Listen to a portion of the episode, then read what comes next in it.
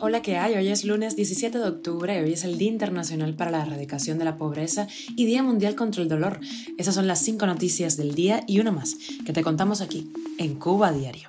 Esto es Cuba a Diario, el podcast de Diario de Cuba con las últimas noticias para los que se van conectando. Protestas en las tunas por apagones terminan en demanda de libertad.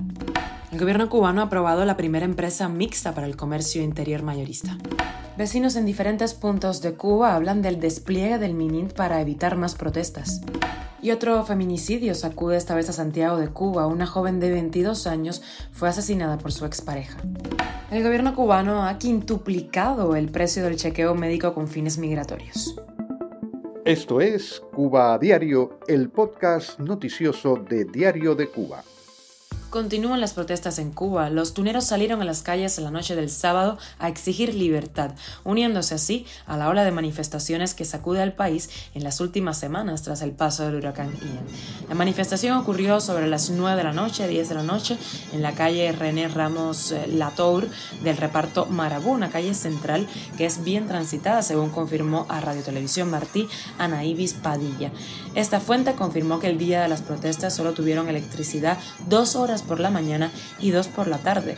El gobierno municipal desplegó sus fuerzas policiales y parapoliciales para reprimir esta manifestación. Padilla contó que agentes vestidos de civil en motores y los caballitos empezaron a llevarse a los que estaban al frente del grupo de manifestantes. Los del medio y los de atrás pudieron escapar. Las autoridades cubanas han reconocido que los largos apagones en la mayor parte del país no tendrán solución a corto plazo. Hasta el 12 de octubre y desde el pasado 29 de septiembre, el proyecto independiente Inventario ha podido contabilizar al menos 92 protestas en 11 provincias de Cuba. Se han reportado al menos 30 detenciones hasta el momento. En Camagüey, el gobierno ahora elabora caldosas colectivas para la venta en distintos puntos de esa ciudad para calmar la situación entre los vecinos. Según un reporte de un medio local, vecinos de esa ciudad ven la iniciativa con buenos ojos, pues la elaboración de alimentos se dificulta en medio de la crisis energética. Y el gobierno cubano aprobó la primera empresa mixta para el comercio interior mayorista, tras la flexibilización, recordemos, de las regulaciones para la inversión extranjera en la isla en el sector comercial para así atenuar la crisis económica. Se trata de la empresa Gran Ferretero SA ya fue aprobada por el Ministerio de Comercio Interior y deberá entrar en operaciones antes de que finalice este año. La empresa comercializa artículos de ferretería en general y materiales de construcción. La compañía va a permitir a las pequeñas y medianas empresas adquirir recursos para sus emprendimientos, según dijo el director técnico del Grupo Comercializador de Productos Industriales y de Servicios, Raúl Delgado Rodríguez. No dio más detalles, eso sí, de esta empresa ni del inversor extranjero que intervino, aunque afirmó que en las últimas semanas se han atendido más de 16 entidades extranjeras con interés de crear empresas mixtas en Cuba.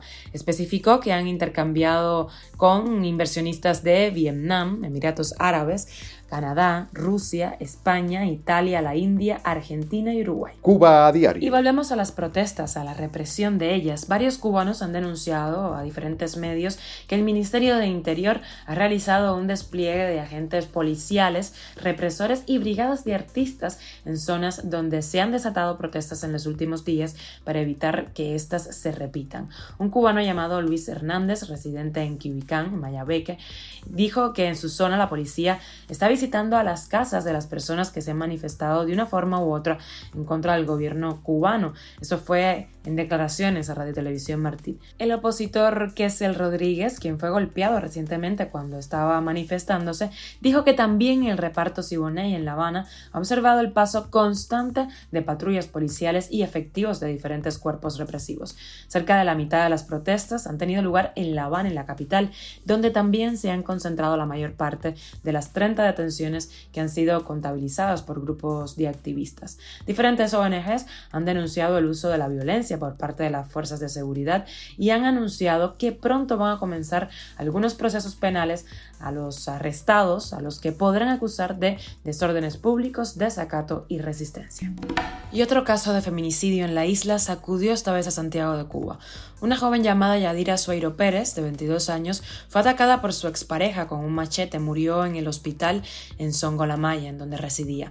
Una fuente cercana a la familia del homicida, llamado Osmel Morel, de 24 años, dijo que tras asesinar a la joven fue entregado a la policía por su padre, un militar.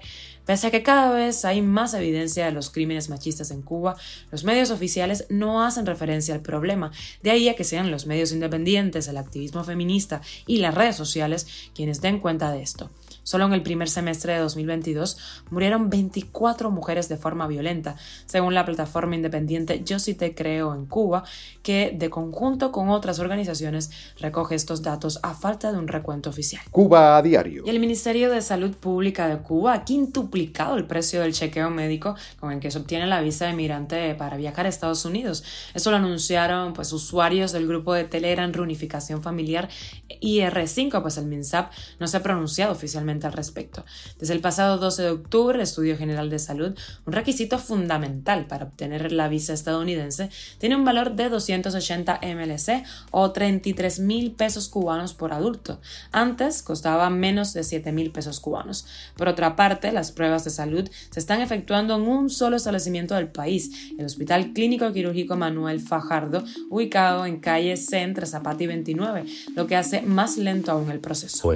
Y llegamos a la noticia extra que tiene que ver con el gran pianista y compositor de jazz cubano Chucho Valdés, pues envió un mensaje de apoyo al pueblo de Cuba y se pronunció a favor de la libertad y en contra de todas las dictaduras durante la entrega de los premios La Musa, cuya décima gala fue celebrado el jueves pasado en el sur de la Florida. Esto es Cuba a Diario, el podcast noticioso de Diario de Cuba, dirigido por Wendy Lascano y producido por Raiza Fernández. Gracias por hacernos parte de tu rutina y dejarnos un ladito en tu sofá. Recuerda que estamos contigo lunes a viernes y nos puedes encontrar en Spotify, Apple Podcast y Google Podcast, SoundCloud, Telegram y síguenos en nuestras redes sociales. Yo soy Wendy Lascano y te mando un beso enorme.